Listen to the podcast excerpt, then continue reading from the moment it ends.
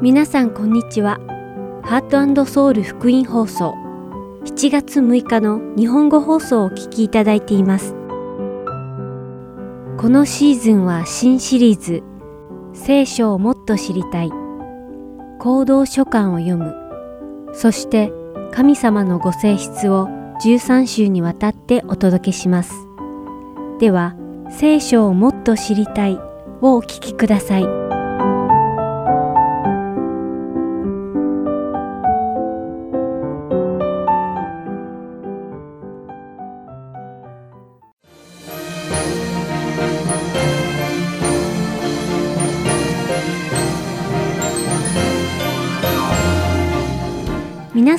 ちは。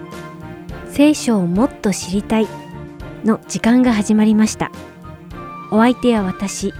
ダイヤモンド優子が皆さんとご一緒に神様の新たな発見を求めてお送りしたいと思います。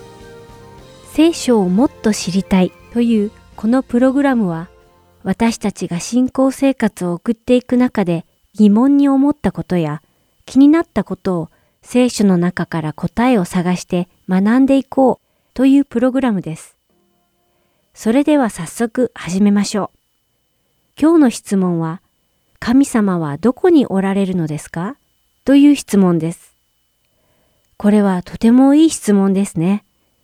神様は目に見えないお方ですから、このような質問が出るのは当然かもしれません。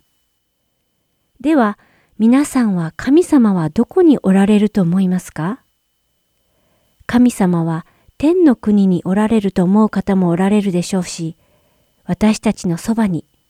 あるいは私たちの心の中にいらっしゃると答える方もいるでしょう。ハートソウルの放送をよくお聞きの皆さんは、神様はあらゆるところに存在される方だということをすでにご存知のことと思います。神様は天の国にも私たちの家庭や教会、そして私たちの心の中にもおられる方なので、結局のところ、すべての場所に存在しているお方なのです。しかし、神様がすべての場所に存在できるということは、私たちが一般的に考える存在という概念とは少し違ってきます。この違いを理解するためには、まず神様とは一体どんなお方なのかということを理解しなければなりません。ここで皆さんに同じ時間に違う場所にいることがどういうことなのかよく考えてみてほしいのです。もしあなたが親しい二人の友人から全く同じ日の同じ時間に別の場所で行われる誕生日パーティーに招かれたとしたら、どちらのパーティーに行くかとても悩むことでしょう。もし自分の体が二つあれば、両方のパーティーに行けて素晴らしいのに、と思いませんか？しかし残念ながら私たちは同じ時間に違う場所で存在することなどできません。それはなぜでしょうか？それは私たちが肉体を持ってその中で生きているからです。しかし神様は私たちが持つような肉体の中では生きておられません。ヨハネの福音書第4章24節に神は霊であるからと記載されているように神様は私たちのような肉体に縛られることなく霊として存在されるからです。そして霊として存在される神様ははじめに天地を創造されすべてを作られました。神様がどこにでも存在できる二つ目の理由は、そのすべてをお作りになった神様は、すなわち、すべてのものの支配者であられるからです。皆さんは、エベレスト山をご存知ですか？エベレスト山は、ネパールと中国の国境にある山で、世界で一番高い山として有名です。その高さはなんと8800メートル、つまり2万9000フィートを超え、その頂上まで登るのになんと平均1ヶ月から2ヶ月ほどかかるそうです。皆さんはそのとてつもない高さを想像することができますか？では、こんなに大きくて高い山を一体誰が作ったのでしょうか？そうです。神様が作られたのです。では、神様は他にどのようなものを作りになられたのでしょうか？海、岩、動物、植物、我々人間、そして世界の中のあらゆるものを作られました。この世界で何一つ神様の手で作られていないものはないのです。神様はこんなに大きくて高い山をお作りになられただけではなく、太陽や月、宇宙、私たちが肉眼で見ることができない地球外の星たち、そして多くの銀河もすべて神様が作られました。この世のすべてをお作りになった神様は、私たちとこの宇宙すべての支配者なのです。すべてのものを作られた神様が、ご自身で作られたものより劣るということがあり得るでしょうか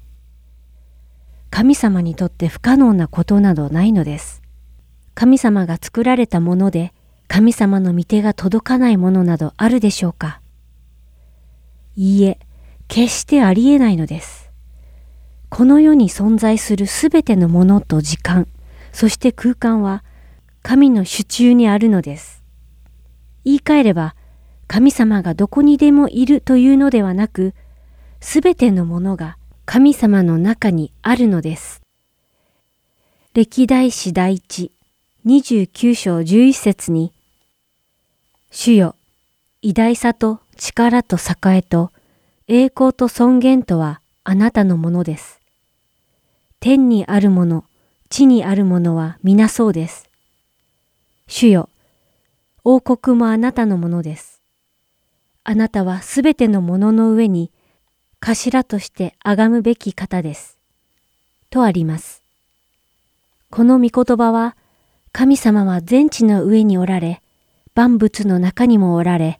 またすべてのものが神様の中に属していると教えてくれます。すべてが神に属し、神に属さないものはありません。神様は世の中にあるすべてを創造され、それらを統治され、全宇宙、そして創造物すべての支配者であられるのです。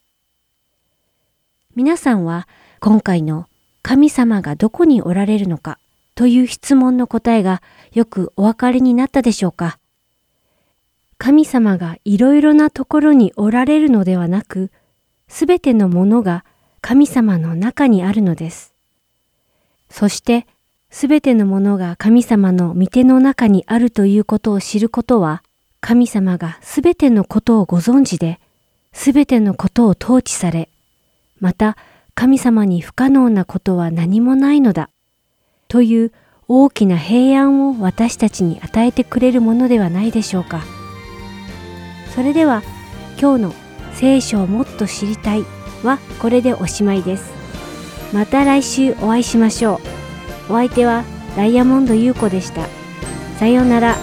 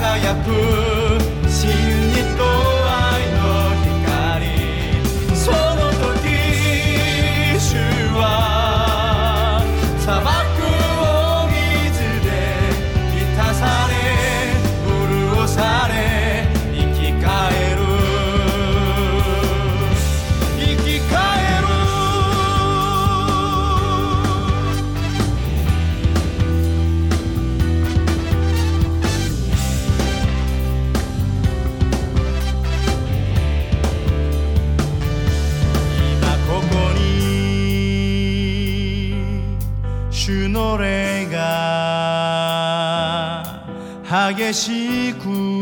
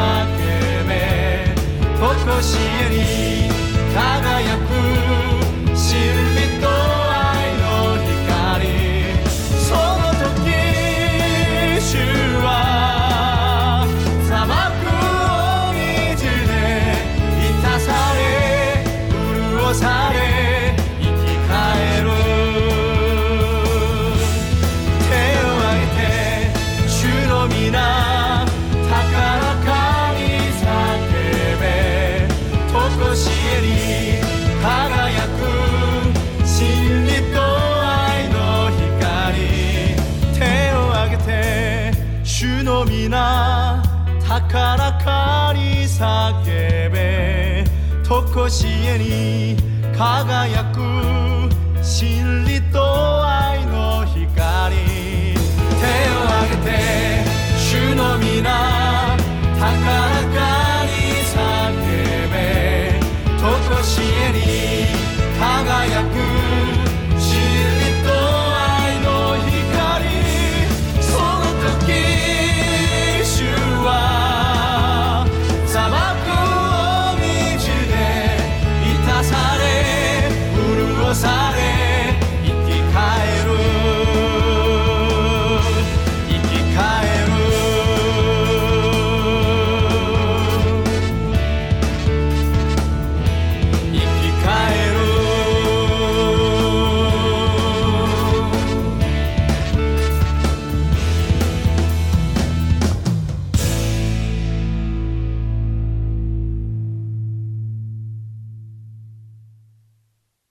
続きましては、行動書簡を読むをお聞きください。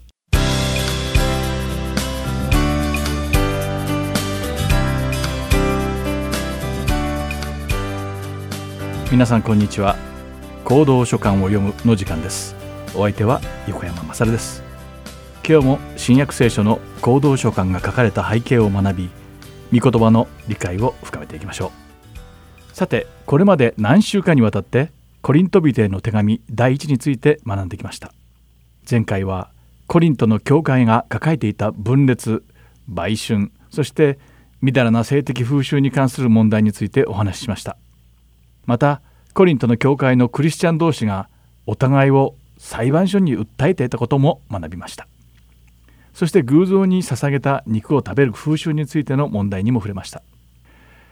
今回はコリント人への手紙第一の第11章を読んでその中に書かれたいくつかの取材についてお話しします。この11章ではパウロはコリントの人々に対して何をするにもパウロが伝えたことを忘れずそれを守るように命じました。そして真実についての理解を深めることを進め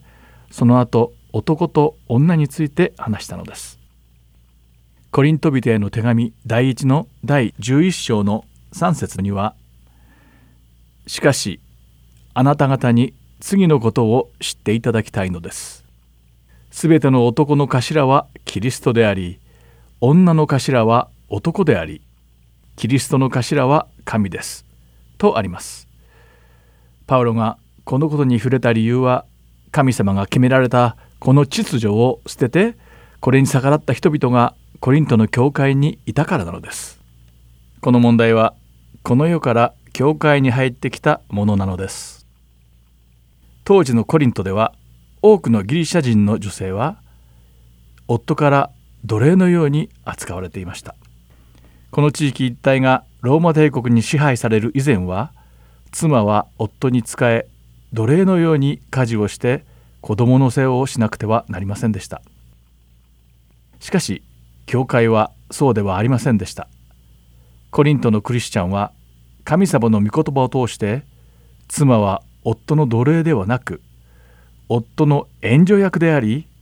夫は妻に良くしないといけないと学んでいたので夫たちは自分の妻たちを愛し大切に扱っていたのです。しかしローマ帝国がその勢力を強め多くの領地を広げていくにつれてその影響でたくさんの奴隷がコリントの地に流れ込んできたのです。そうなると妻たちは雇った奴隷に家事をやらせることであまりすることがなくなってきたのです。そしてそれはやがてこうしたエリートとなった女性たちの権利を向上させる運動につながっていきました。彼女たちは女性は男性の所有物ではなく同等に扱われるべきだと主張したのです。そしてその中のある女性たちは男尊女卑に抗議するために髪の毛を切ったのです。その考えと風潮は教会にも持ち込まれ男女同権を主張し教会での男性の権威に対して謀反を企てる女性たちも出てきました。そこでパウロは女性たちにこの11章の3節で妻の頭は夫であり女性は自制するように命じたのです。福音は女性の地位を正しい場所に向上させましたがそれは神様が定められた秩序を乱すものであってはならないのです。パウロは4節で男が祈りや予言をする時頭にかぶり物をつけていたら自分の頭を恥ずかしめることになります。と述べ5節ではしかし女が祈りや予言をする時頭にかぶり物をつけていなかったら自分の頭を恥ずかしめることになります。それは髪を剃っているのと全く同じことだからです。と諌めています。当時女性が自分の頭を夫以外に見せることは恥とされていました。女性の美しさは夫だけに見せるものだと考えられていたからです。頭にかぶり物をしていない女性は現代に置き換えるとみだらで挑発的な服装をしている女性と同じようなことだということなのです。聖書では女性はその体を夫だけに見せるようにと書かれています。さて先ほども言ったように一部のエリート階級の女性たちは社会的な慣習に従おうとせず自分たちの素晴らしいヘアスタイルを見せびらかしたかったのです。パウロはこのような考えを正すために女性たちは教会において頭にかぶり物をつけるべきであると諌めたのです。またパウロは祈りや予言をする時に男性が頭にかぶり物をすることは恥ずべきことであるとも言っています。パウロによればそれは聖書の教えに反しているというのです。さて男と女の創造に関して話した後パウロは最後の晩餐について言及しています。イエス様は十字架にかけられる前に弟子たちと最後の晩餐をされました。その時イエス様はパンを食べワインを飲まれました。そして弟子たちにいつでもパンを食べてワインを飲む時にはイエス様のことを思い出しなさいと言われたのです。それゆえ現在の教会ではパンを食べてワインを飲んでイエス様を思い出す習慣ができました。しかしコリントの教会の夕食はイエス様を思い出すためではなかったのです。それどころかこの夕食は教会にとって有害なものになってしまいました。そのわけはある裕福な人々が早い時間に教会に来て後から来る他の人たちのことを考えることなく食べ物をほとんど食べてしまったからでした。それどころかワインを飲みすぎて泥酔してしまうことさえあったのです。そして教会に遅く来た人たちは食べるものがなく空腹を我慢しなくてはいけなかったのです。当時のコリントの教会では早く来る人たちは裕福で遅く来るのは遅くまで仕事をしなくてはならなかった貧乏な人たちでした。いつの間にか死のための夕食は裕福な人々が自慢話を披露する場となってしまいそのために貧しい人々につまずきを与えていました。こういった理由でパウロは裕福な人々は自宅で夕食を終えて教会の晩餐に参加するべきだと命じたのです。パウロは神様の教会を軽視せず貧乏な兄弟たちに恥をかかせないように裕福な人々に対して叱責しました。そしてパウロはもう一度主のための夕食を行う理由を説明しています。聖なる晩餐と書いて聖餐と読むこの主のための夕食とは神様の恩寵の印で神聖なものとしてイエス様が弟子たちに命じた儀式でした。イエス様が捕らえられた晩イエス様はパンを取って祝福し弟子たちに与えられました。そして裂かれたパンは彼らのために犠牲となるイエス様の体でありまたイエス様を思い出すためのものであると説明されたのです。そしてこの晩餐の後イエス様はワインの入った杯を取られて弟子たちに同じようにこの杯は私の血新しい契約であると言われました。そして弟子たちにこのワインを飲んでイエス様を思い出すようにと命じられたのです。主のための夕食は私たちのためにご自分の体を生贄として差し出してくださったイエス様の愛を思い出すための聖なる儀式なのです。そしてクリスチャンが死のための夕食をするのはイエス様のご再臨の日までイエス様の死についての伝道をするためなのです。パウロは主のための夕食はイエス様の死と復活そしてご再臨の約束の証として謙虚に行われるべきものなのですと言っています。パウロはそのような聖なる夕食なのにそれにふさわしくないままで主のためにパンを食べてワインを飲む者は主の体と血に対して罪を犯し裁きを招くことになると警告しています。パウロは教会に向けて主のための夕食がお互いを叱責し合う集会とならないようにまた皆が来るまで食べ始めることをしないように強く進めています。そしてもしどうしても空腹が我慢できないのであれば自宅で食べてきなさいとも述べています。いつの時代でも食べ物やお酒が絡んでくるといさかいが起こるようですね。私たちが皆御言葉に書かれた戒めや忠告をよく理解しクリスチャンとして恥ずかしくないように行動できるように願っています。今回はここまでです。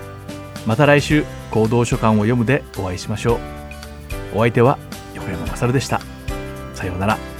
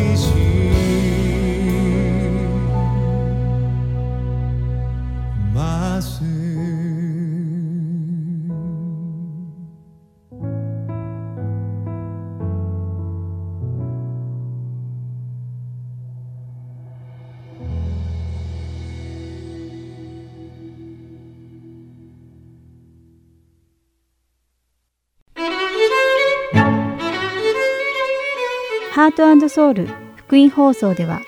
日本語放送だけでなく英語によるキッズプログラムも毎週放送しています。お子様にぜひ福音に親しんでほしいとご希望の方には無料 CD を送付しておりますので CD ご希望の方はハートソウルオフィス602-866-8999までお電話をいただくか heartandsoul.org at gmail.com heartandseoul.org heart.and.org.gmail.com heartandseoul.org.gmail.com までメールにてお知らせください。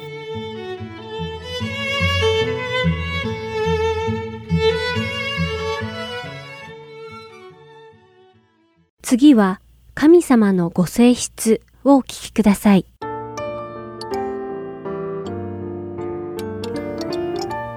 皆さんこんにちは。神様のご性質の時間です。お相手は横山幸子です。今回も神様のご性質について学んでいきましょう。さて先週は神様の持っておられる最も基本的なご性質である愛について学びました。神様のご性質は皆同等なので愛が他のご性質よりも大事であるということはないのですがその他のたくさんのご性質の元となっているのが愛であると学びました。今日は神様の憐れみ深いご性質について学んでいきましょう。神様とは愛そのものであられるので私たちをとても愛してくださっています。そして私たちやその他の被造物に対してとても深い憐れみを示してくださいます。まず最初に憐れみ深いとは一体どういう意味なのかを定義しましょう。英語ではコンパッション、あるいは訳によっては mercy という言葉が使われていますが、日本語ではかわいそうに思う、深い同情心、情け深いなどの言葉で訳されています。根本の意味としては、病気や飢えや困難にさらされている他人を助けたいという感情、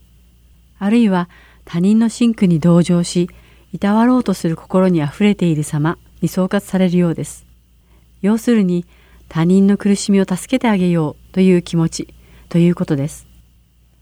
これを踏まえて、神様の憐れみ深いご性質について調べてみましょう。神様の憐れみ深さを表した表現は聖書にそれこそたくさん出てきます。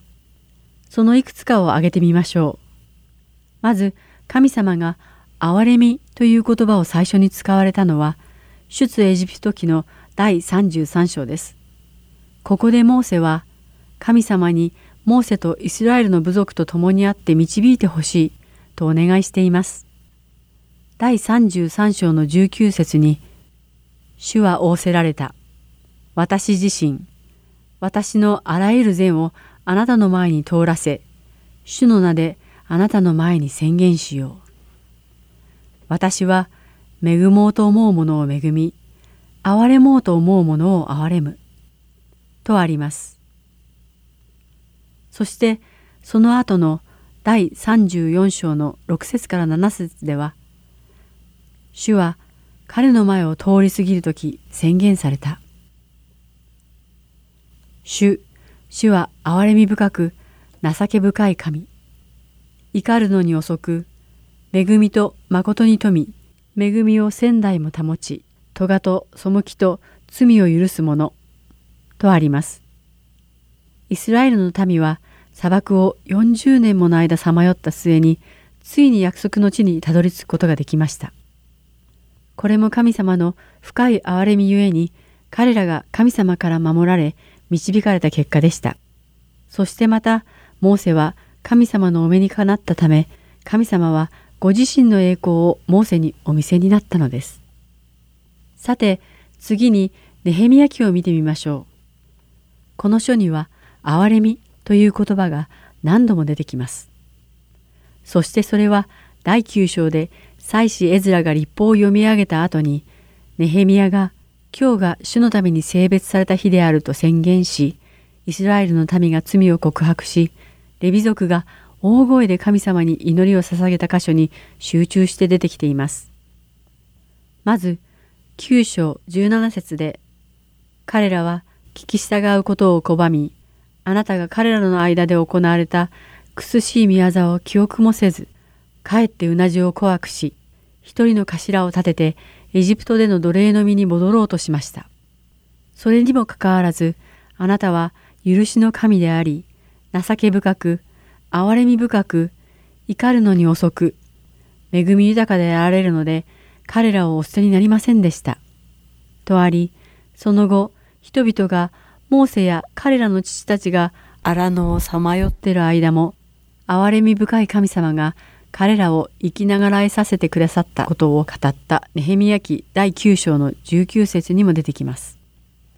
そこにはあなたは大きな憐れみをかけ彼らを荒野に見捨てられませんでした。とあります。さらに同章の27節には彼らがその苦難の時にあなたを叫び求めるとあなたは天からこれを聞き入れあなたの大いなる憐れみによって彼らに救う者たちを与え、彼らを敵の手から救ってくださいました。と書かれています。次に28節そこには、あなたの憐れみによって、たびたび彼らを救い出されました。とあり、その後の31節では、しかし、あなたは大いなる憐れみをかけて彼らを滅ぼし尽くさず、彼らを捨てられませんでした。あなたは情け深く憐れみ深い神であられますから、と書かれています。この箇所以外にも、ネヘミヤ記には何度か、憐れみという表現が現れています。時間のある時に調べてみるといいかもしれません。このネヘミヤ記は、神様の憐れみ深さがよくわかる旧約聖書の書になっています。さて、今度は新約聖書を見てみましょう。新約聖書では、その全体を通してイエス様が病を癒され悪霊を払われまた数千人もの群衆に二度にわたって食事を与えられたりすることでこの憐れみ深さという神様のご性質を完全な形で表しています。またイエス様はご自身が語られた逸話の中でも憐れみという言葉を二度も使っておられます。その一つはルカの福音書第10章33節に出てくる強盗に襲われて怪我をして倒れている人を救った良いサマリア人の例え話です。そこには、ところが、あるサマリア人が旅の途中、そこに来合わせ、彼を見てかわいそうに思い、近寄って傷にオリーブ油とブドウ酒を注いで包帯をし、自分の家畜に乗せて宿屋に連れて行き、介抱してやった。と書かれています。そしてもう一つは、ルカの福音書第15章の11節から32節に出てくる宝刀息子の例え話です。この若い次男は自分の犯した罪に気づき、父のもとに戻ろうと決心します。そして20節で、こうして彼は立ち上がって自分の父のもとに行った。ところが、まだ家までは遠かったのに、父親は彼を見つけ、かわいそうに思い走り寄って彼を抱き口づけしたとあります。またパウロもパウロの手紙の中で他人に対して憐れみ深くありなさいと初期の教会を勇気づけています。それに倣って今回はパウロがコロサイ人への手紙の第3章12節で書いた御言葉を読んで終わりたいと思います。それゆえ神に選ばれた者聖なる愛されているものとしてあなた方は深い同情心慈愛謙遜柔和寛容を身につけなさい。今日も最後までお付き合いくださりありがとうございました。また来週神様のご性質でお会いしましょう。お相手は横山幸子でした。さようなら。